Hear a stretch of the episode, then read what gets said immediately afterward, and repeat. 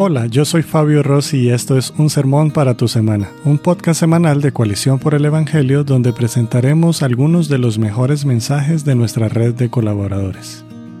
Aunque es común identificarnos como cristianos, en la Biblia encontramos que la palabra discípulo aparece más de 250 veces. Esto nos recuerda que ser un seguidor de Cristo va más allá de un título. El discípulo es un aprendiz que ve y obedece lo que Cristo nos ha enseñado y modelado y a su vez enseña también a otros. En este sermón, el pastor Otto Sánchez nos enseña a la luz de Proverbios capítulo 13 versículo 20 que todo cristiano debe cultivar los hábitos que nos muestran las escrituras para llegar a ser sabios y entendidos. Escuchemos.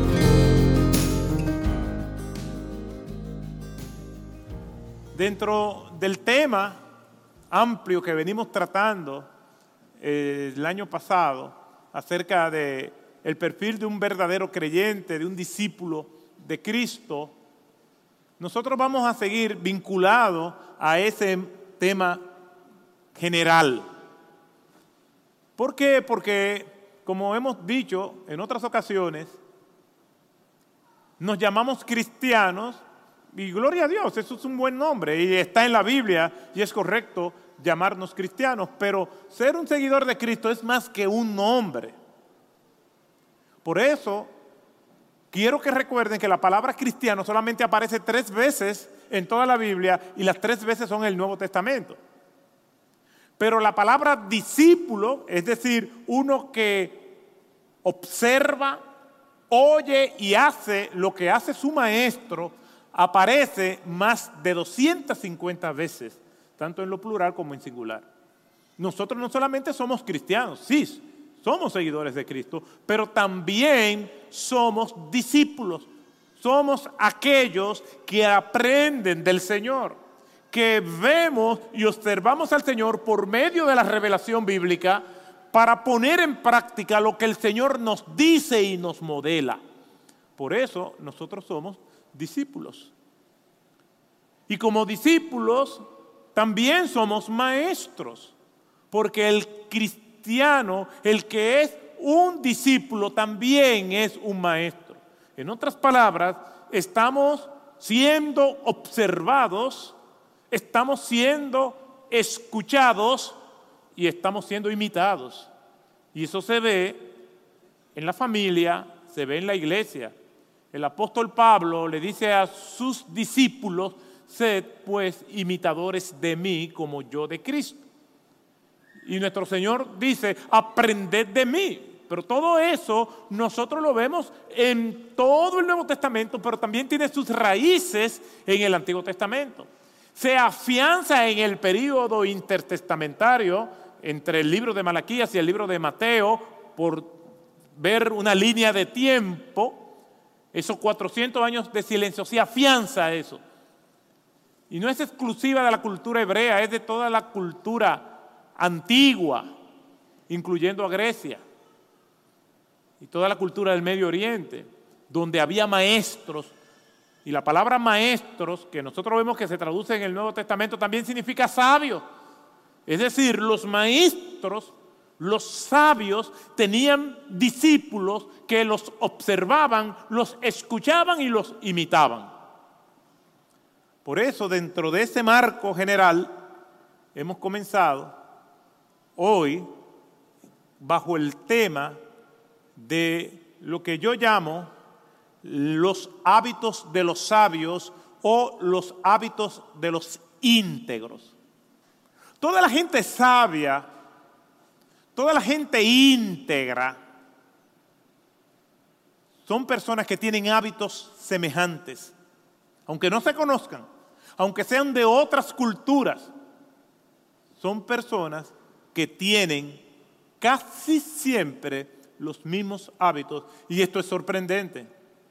¿Por qué? Porque esos hábitos que lo llevan a ser íntegros o sabios son hábitos que nosotros debemos de observar y de imitar. Por eso era que el maestro le decía a sus discípulos, obsérvenme, él como sabio sabe cómo debe actuar y ellos cómo deben imitarlo.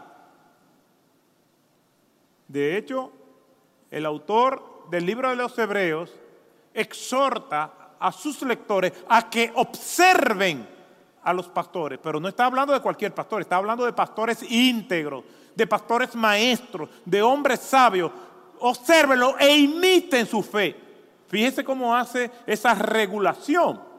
No es que lo imiten en todo, porque los pastores, los líderes, tenemos vulnerabilidades, pero en lo que es digno de imitar, en eso deben imitarlo.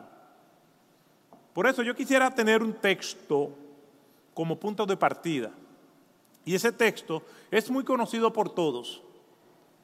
Y yo voy a hacer una introducción al texto y voy a estar compartiendo con ustedes lo que vamos a estar haciendo bajo la sombra, la cobertura de este título, los hábitos de los íntegros o los hábitos de los sabios. Y yo les pido, por favor, que vayamos al libro de Proverbios, capítulo 13, versículo 20. Proverbio 13, 20. Un texto que yo sé que todos ustedes conocen. El que anda con sabios será que. Le voy a preguntar de nuevo. El que anda con sabios será que mas el compañero de los necios sufrirá qué? Bueno, yo le voy a preguntar por última vez, pero este culto de las once es porque tomando en cuenta que le dio tiempo para desayunarse. El que anda con sabios será, mas el compañero de los necios sufrirá daño. Ese texto, sin necesidad de explicarlo mucho, habla por sí solo. ¿Por qué? Porque habla de hábitos. Y uno de los hábitos que vamos a estar viendo es andar con sabios. Andar con personas que son íntegras. Para nosotros ser inspirados por la sabiduría y la integridad de esas personas. ¿Cómo se desarrolla una disciplina personal? Hay personas que creen que pueden solos. ¿Cómo tener éxito según Dios? ¿Cómo tomar decisiones correctas? ¿Cómo entender los tiempos? Todos esos son temas que se desarrollan en el libro de los proverbios. Soy de la escuela que entiende que el libro de proverbios, aunque no todos fueron compuestos por Salomón, la gran mayoría de los proverbios fueron compuestos por él. Hay en el mismo libro de los proverbios las evidencias de que hay otros proverbistas y personas que compartieron proverbios. Proverbios son aforismos, son frases o refranes, no necesariamente canónicos todos, pero forman parte de la cultura popular hebrea que son registrados y otros inspirados para nosotros sacar conclusiones. Hay, según algunos expertos, entre cinco y seis clasificaciones de los proverbios. La más común que nosotros vemos aquí es la comparativa o los proverbios antitéticos. ¿Qué significa eso? Que son contrarios entre sí. Por ejemplo, este proverbio es un proverbio antitético. ¿Por qué? Porque dice, el que anda con sabio, sabio será. Y después presenta el contraste. Son dos ideas contrarias unidos normalmente por una conjunción adversativa. Las conjunciones adversativas son recursos gramaticales entre los cuales se encuentran más, pero, no obstante, sin embargo, o sea, nosotros podemos cambiar más por pero. El que anda con sabio, sabio será, pero el compañero de los necios sufrirá daño. Normalmente estas conjunciones unen dos ideas que son casi siempre contrarias entre sí. Y la mayoría de los proverbios que nosotros encontramos aquí son así. Proverbio 28, 13.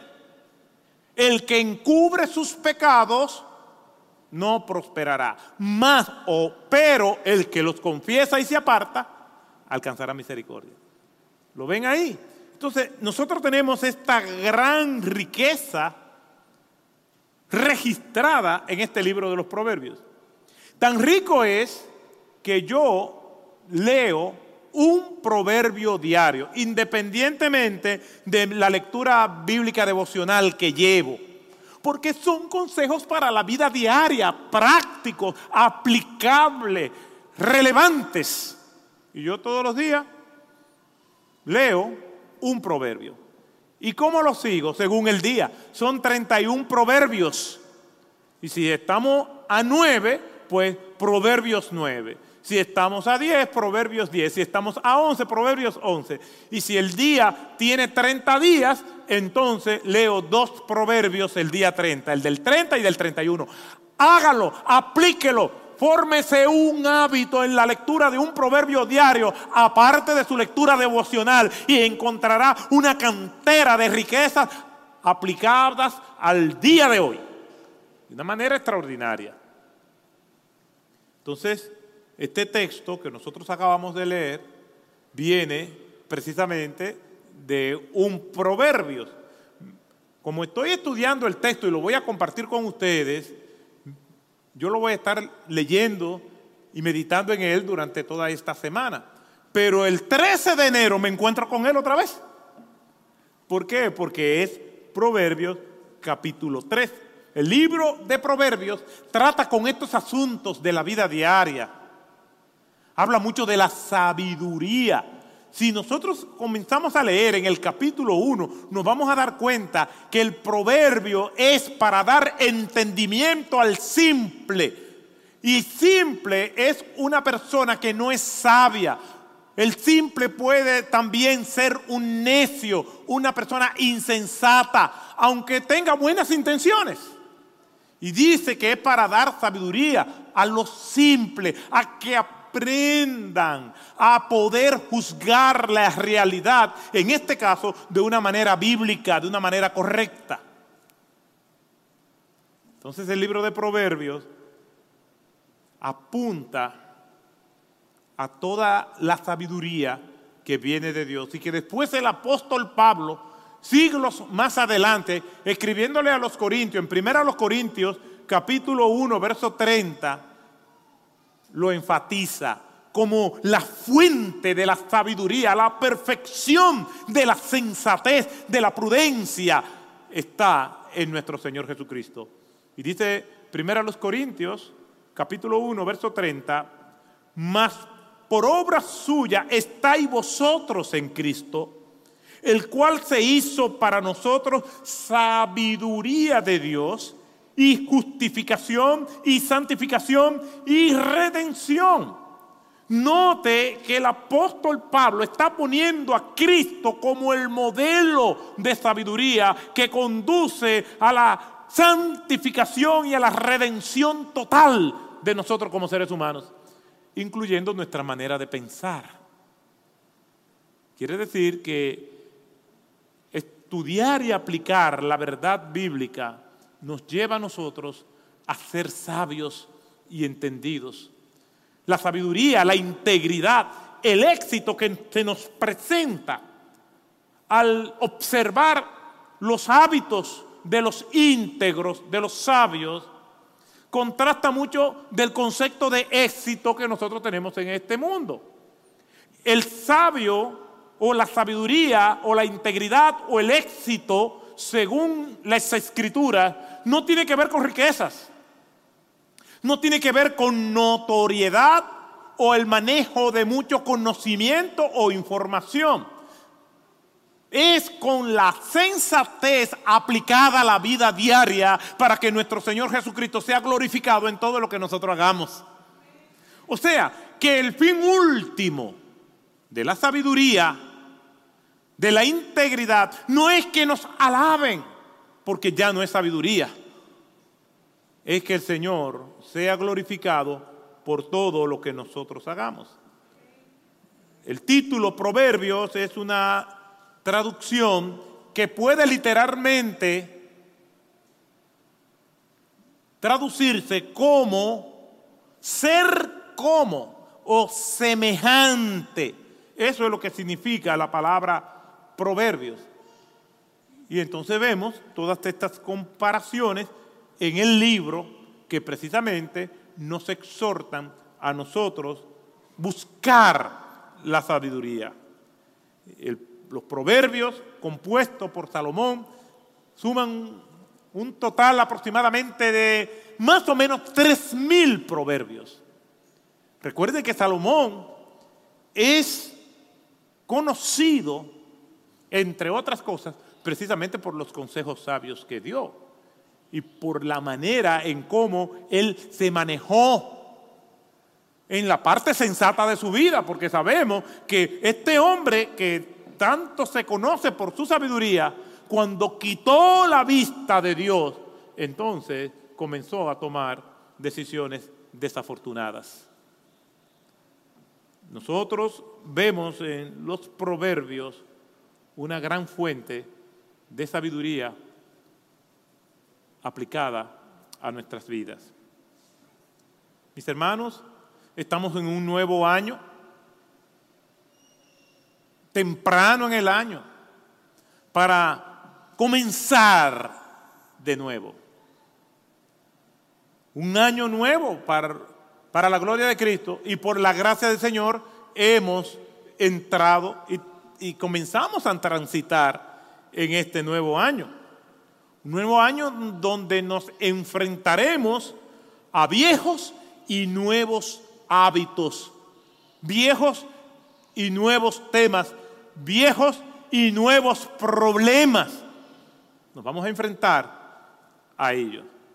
Sin embargo, en ese mismo sentido, creo que hay tres clases de personas relacionadas con esto de los problemas viejos y de los problemas nuevos. Y las he clasificado de la siguiente manera. En primer lugar, creo que están aquellos que lo único nuevo ahora, en esta fecha, es el año. Después, todo sigue igual para ellos. Y hasta cierto punto, eso es así. La enfermedad no expiró en el 2021. Las mismas enfermedades están ahí, los mismos problemas económicos ahí están. Incluso cuando llegó el año nuevo, esas situaciones y esos problemas económicos nos felicitaron. Felicidades, aquí estoy.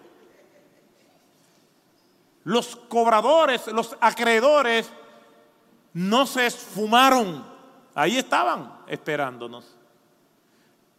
La misma crisis matrimonial que acompañó durante el 2021 es probable que todavía la tengas. Quiere decir que para este año, para estos primeros, lo que les queda es seguir enfrentándose a los espíritus que le mortifican y le han perseguido durante mucho tiempo. Pues esta serie es para ti. Porque no tenemos por qué estar lidiando con los mismos pecados de siempre. No tenemos por qué estar consumiéndonos encarcelados o autoencarcelados en aquellas mazmorras de las que no queremos salir. Precisamente esa es una de las razones por la cual quiero compartir estos principios que yo llamo los hábitos de los íntegros. En segundo lugar, están aquellos que son lo antitético de lo anterior, lo contrario. Es decir, son personas que se están enfrentando a nuevos temas, que este año pues hay muchos desafíos nuevos para ellos y entran esperanzados para enfrentarlos, pero nada tiene que ver con su vida, con esas pesadas cadenas del pasado de las cuales no se quieren liberar. No, estas personas están enfocadas en problemas distintos, nuevos retos, nuevas cimas que conquistar. Y en tercer lugar, y por último, están los que viven sin importarle ni una cosa ni la otra. Estos viven sin propósitos, cansados, desanimados, en un ocaso gris que no sabe nada, ni de triunfos, ni de derrotas. Estas personas parece que nada le afecta. He conversado con personas así, con este perfil, y su respuesta es que aparentemente se han cansado de luchar llenos de decepciones, de maltratos y frustraciones.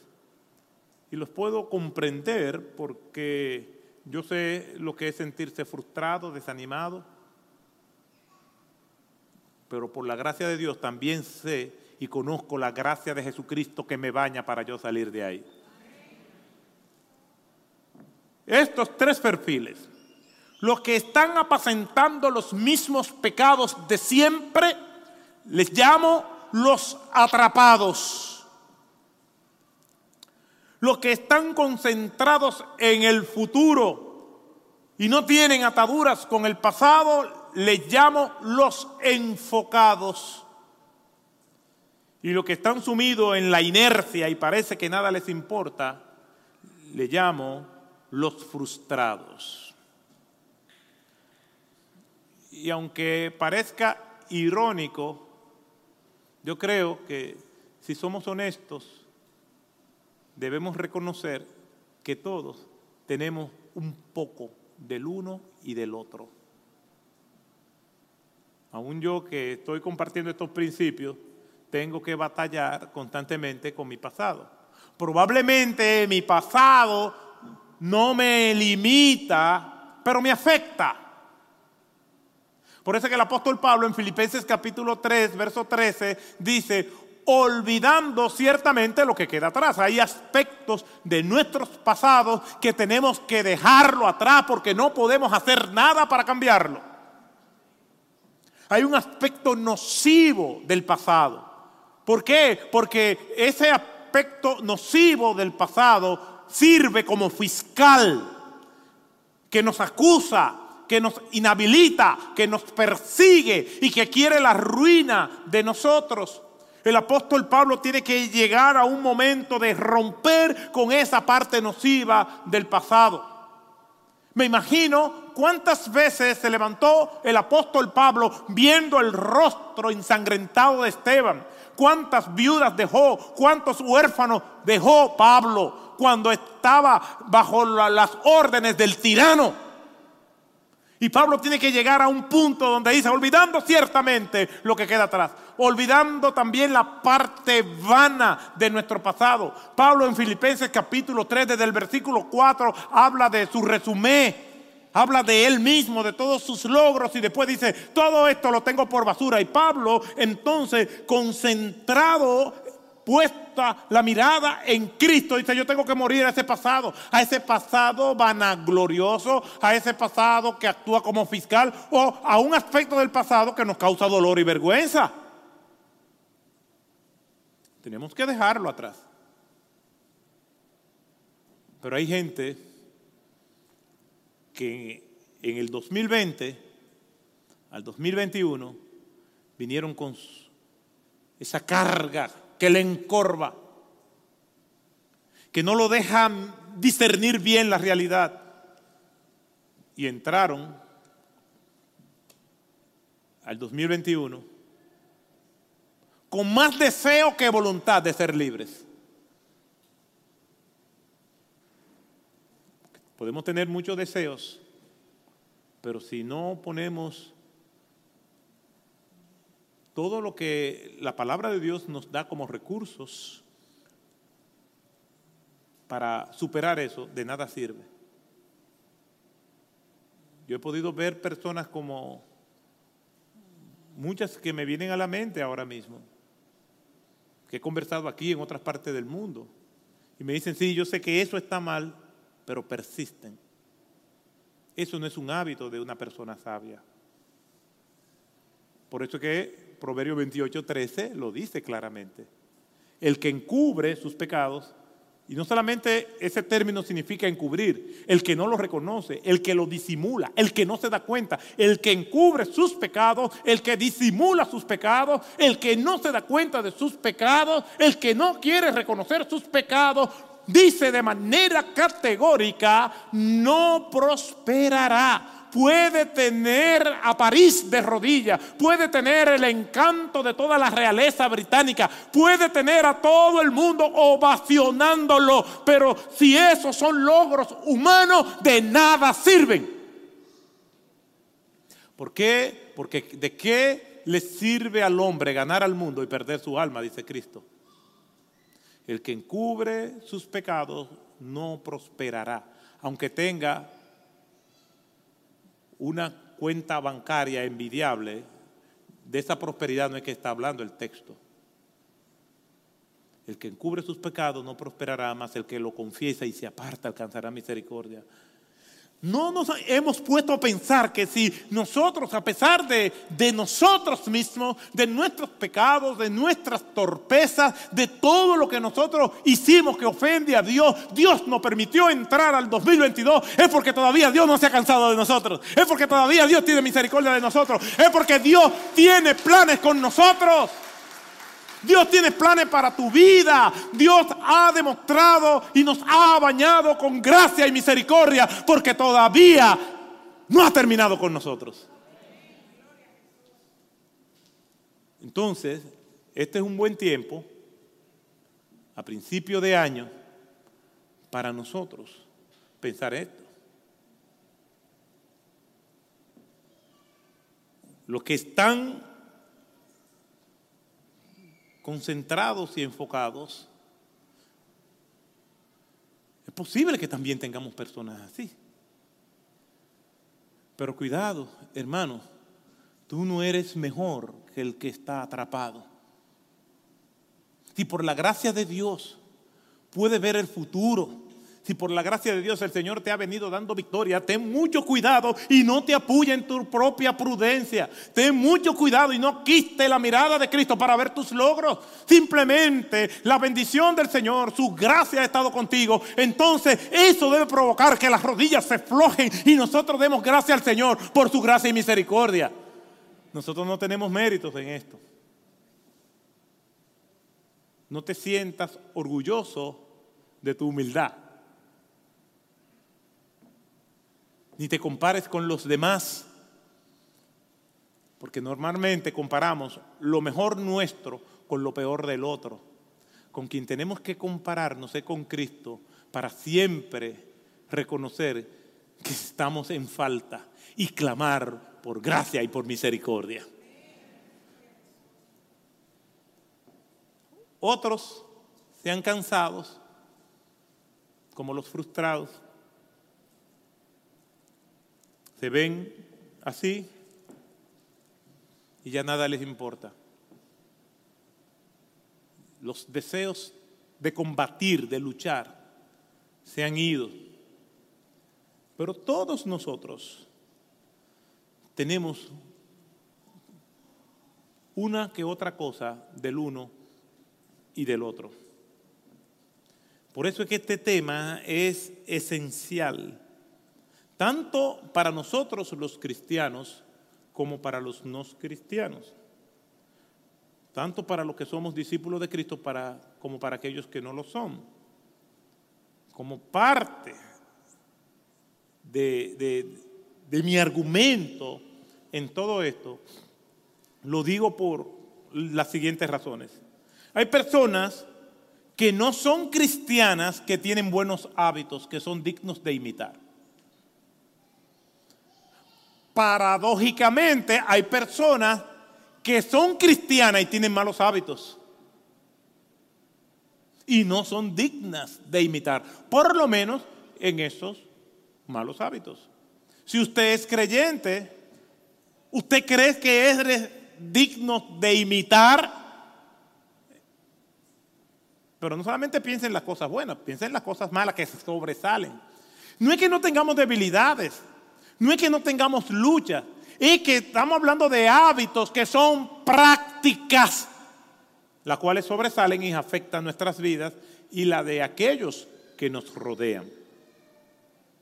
Lo que sí es seguro es que todos reconocemos que es imprescindible tener buenos hábitos para tener una buena vida. Los hábitos están estrechamente relacionados con lo que nosotros hacemos, o primero con lo que nosotros pensamos, con lo que nosotros hacemos, y eso tristemente define lo que nosotros somos. Se puede definir hábito, según el diccionario de la Real Academia Española de la Lengua, define hábito como modo especial de proceder o conducirse adquirido por repetición de actos iguales o semejantes u originado por tendencias intuitivas. Es decir, que nosotros podemos hacer incluso hasta de manera inconsciente. Pero tiene que ver con la repetición. Algunos estudiosos dicen que un hábito se adquiere en 21 días. Yo no estoy tan seguro de eso, pero ya hablaremos con más calma de lo que son los hábitos y cómo nosotros podemos implementarlos, los que son buenos, o dejar aquellos que son malos. Lo que sí es cierto es que los hábitos, sean buenos o malos, van a afectarnos. Por ejemplo, si tenemos malos hábitos alimenticios, eso se va a notar. Y hay personas que aunque no se le note, tienen malos hábitos alimenticios, pero se le va a reflejar en su salud. Por eso, el tener buenos hábitos alimenticios no es solamente un asunto de moda por la obsesión que tienen las personas hoy en día por comer saludable. Es que nosotros como creyentes tenemos que ser personas de buenos hábitos y glorificar al Señor en todo lo que nosotros hacemos, incluyendo nuestra manera de comer. Pero los malos hábitos alimenticios o los buenos hábitos alimenticios van a repercutir y van a traer consecuencias. O por ejemplo las malas compañías. Hay autores que dicen que nosotros somos la suma de una cantidad de personas que nos rodea. Hay algunos que dicen que nosotros somos la suma de las cinco personas que más influyen en nuestras vidas. Pero eso no es un descubrimiento y todos sabemos que aquellas personas con las que compartimos, la mayor parte del tiempo, la persona con la cual nosotros tenemos una relación cercana, esas personas, en cierta forma, nosotros la vamos a replicar a ellas. Pero ese es nuestro texto de hoy, Proverbio 13:20. El que anda con sabio, sabio será. Pero miren lo que dice Proverbio capítulo 2, versículo 20. Por tanto andarás en el camino de los buenos y guardarás la senda de los justos. Es decir, si tú te rodeas con personas justas, íntegras, entonces hay gran probabilidad de que también tú sigas ese rumbo. La escritura también dice que las malas conversaciones corrompen qué? Las buenas costumbres. Nosotros tenemos que saber que si tenemos el hábito de malas compañías, de personas que no aportan, y tenemos comunión con ellas y nos deleitamos en ellas, esas personas terminarán afectándonos a nosotros. Podríamos, además de mencionar los pasatiempos, lo que nos apasiona, cómo invertimos nuestro tiempo libre, todo eso va a definir quiénes nosotros somos. En esta última recta ya del sermón, he elaborado unas 15 preguntas que a propósito de esta serie quiero que usted piense y medite en ella. Esas preguntas las vamos a subir y usted la puede descargar. También lo vamos a enviar por los distintos chats que tenemos. Y aún así, si usted quiere una copia física, por alguna de las puertas que usted salga, usted pida su copia, que se le va a dar una copia de estas preguntas, para que medites en ellas, para que cuando nosotros, si por la gracia de Dios nos permite terminar el año, porque eso no lo sabemos, nosotros veamos nuestro progreso a través de estas preguntas. No importa la edad que tú tengas, no importa si eres un niño, una niña, adolescente, un adulto, estas preguntas es un buen hábito meditar en ellas. Y estas preguntas son las siguientes. ¿Puedes asegurar que te esfuerzas para vivir para la gloria de Dios? Voy a avanzar rápido. Número dos, ¿con quién estás? ¿Con los atrapados, con los enfocados o con los frustrados? Tres, si tuviera que pedirle al Señor algo, ¿qué es eso que le pedirías? Cuarto, ¿qué es aquello en lo que más pierdes tiempo en tu vida? El tiempo, dicen los ingleses, time is money. El tiempo es dinero, pero el tiempo es más que dinero. El tiempo es vida. Y el tiempo que desperdiciaste no lo vas a poder recuperar. En mi experiencia pastoral, ya yo le he comentado eso en otras ocasiones, yo he visto a personas que han desperdiciado sus vidas. Y ya en el invierno de su existencia, me dicen, cuando el Señor me levante de aquí, tú verás. Y prometen mucho cuando ya no pueden dar nada. ¿Por qué llegar a ese punto? Joven, ¿por qué desperdicia tu vida?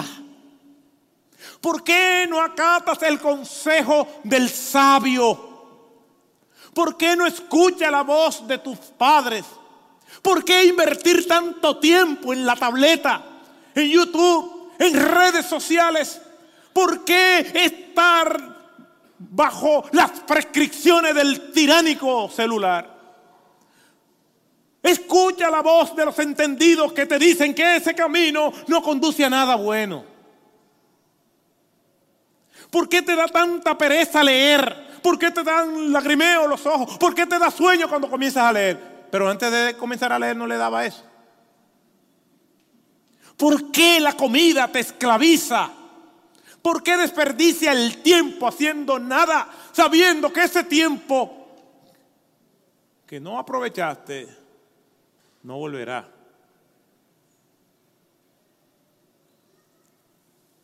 Otro año más y en lo mismo, este mensaje y esta meditación es para ti y es para mí.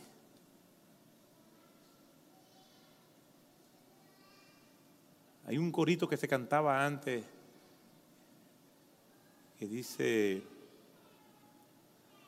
no vuelvo atrás, no vuelvo atrás. He decidido seguir a Cristo, no vuelvo atrás. Si Cristo te sedujo con su gracia irresistible y tú caíste postrado, postrada a los pies de Cristo, ¿cómo pretende volver atrás? ¿Cómo te has rezagado en el camino? ¿Cómo estás consumiéndote en tus propias frustraciones? ¿Cómo es que ha dejado de luchar? ¿Cómo es posible? En el nombre de Jesús, levántate para que tenga victoria en Cristo Jesús.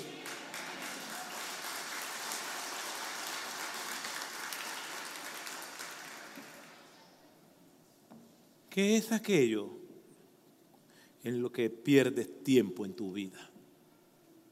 Quinto, a la luz de la palabra de Dios, ¿cuáles áreas de tu vida necesitan mayor atención?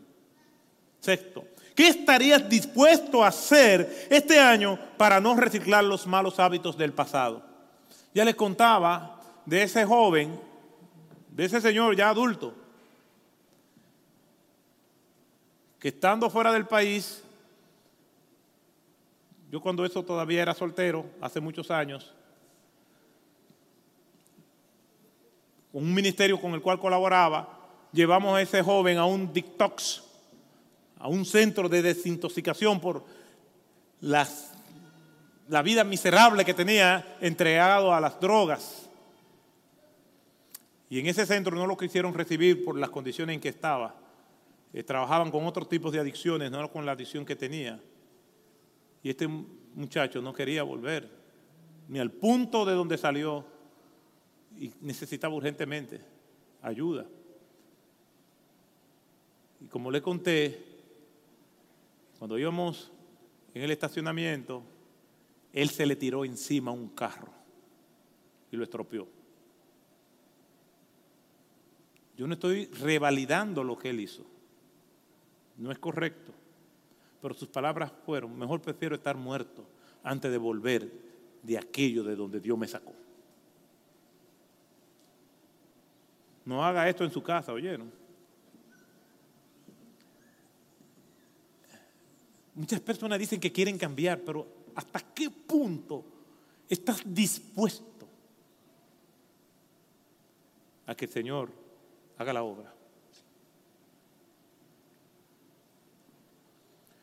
No, que estoy esclavizado con, con la computadora, la tablet o el celular. Y quiero que Dios me libere. Bueno, vamos a quitarle el internet.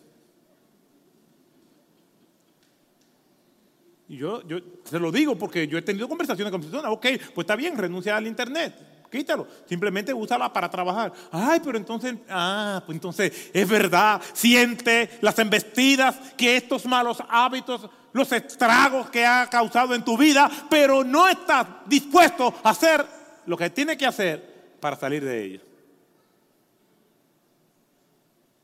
Quien quiere agradar a Dios, tiene a Dios como lo principal en su vida y lo que Dios le pide, lo da. ¿Cuáles son los buenos hábitos que más te interesa cultivar este año? Ocho, ¿qué cosas tanto estarías dispuesto de hacer para cambiar? Nueve, ¿sabía que el discipulado y el acompañamiento es uno de los recursos por excelencia que tenemos al alcance para crecer integralmente? Hay personas que yo le llamo espíritu libre. Estas personas hacen lo que ellos quieran. Toman decisiones por sí mismos. Decisiones familiares, decisiones económicas, trascendentales. La toman por ellos mismos. Y esa gente lo que hacen es que informan. Yo como pastor eh, escucho mucha gente que lo que vienen es a informarme. Ah, pastor, mire, para que usted sepa esto y esto y esto y esto.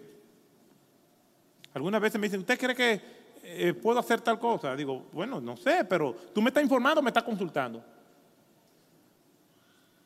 Me dice, no, consultándolo. Ah, yo creo que no, que no, no eso no conviene por esto. Ah, que ya yo lo, decidí. Entonces, usted me está informando.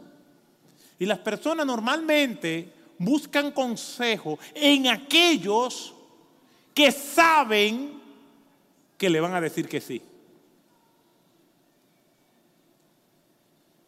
Pero dentro de los hábitos de los sabios es que el sabio pregunta. Y pregunta mucho y consulta. En la multitud de consejeros hay que sabiduría. Diez, ¿en qué áreas crees que puede servir en tu iglesia local? ¿Cuál sería tu legado al prójimo? ¿Ya hiciste ser? ¿Estás activo discipulando a alguien? Eres de gran valor para el Señor está dispuesto, dispuesta a que Él te pula como se pule un diamante. Y por último, si el Señor nos llama a nuestra a su presencia, el Señor me llama a su presencia, ¿cómo yo seré recordado? Si el Señor te llama a su presencia, ¿cómo tú serás recordado. Medite en estas preguntas y seguiremos reflexionando en esto el próximo domingo con el favor de Dios. Cierre sus ojos. Vamos a orar. Padre Santo, te adoramos, te bendecimos, te agradecemos por tu bondad, por tu cuidado. Conoce cada persona aquí presente y sabe con lo que cada uno de los que aquí estamos luchamos. Que tu palabra haya sido entendida, asimilada y que salgamos al término de este culto ahora mismo con la resolución de ponerla en práctica. Gracias, Señor. En esta introducción a este tema, te pedimos que toda palabra tuya siga trabajando en nuestras almas para gloria y honra tuya, para bendición nuestra. Si aquí hay personas que no te conocen, que puedan entender que el principio de la sabiduría es el temor de Jehová que reconozcan que lo que nos enseña la Biblia es que todos nacemos pecadores y tenemos que proceder al arrepentimiento. No importa lo bueno que nosotros nos consideremos, la Biblia dice que tenemos que arrepentirnos. Si esa es su decisión, ahí donde usted está, dígale, Señor, yo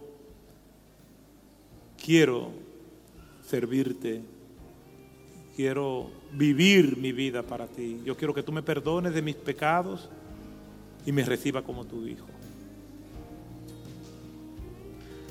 Al final del servicio, acérquese a cualquiera de los servidores. Queremos conversar con usted. O escríbanos si está viendo esta transmisión o llámenos.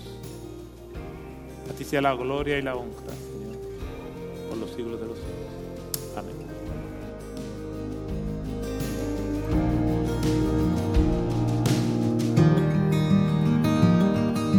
Gracias por escuchar un sermón para tu semana. Si deseas más recursos como este, te invitamos a visitar nuestra página web coaliciónporelevangelio.org. Hasta la próxima.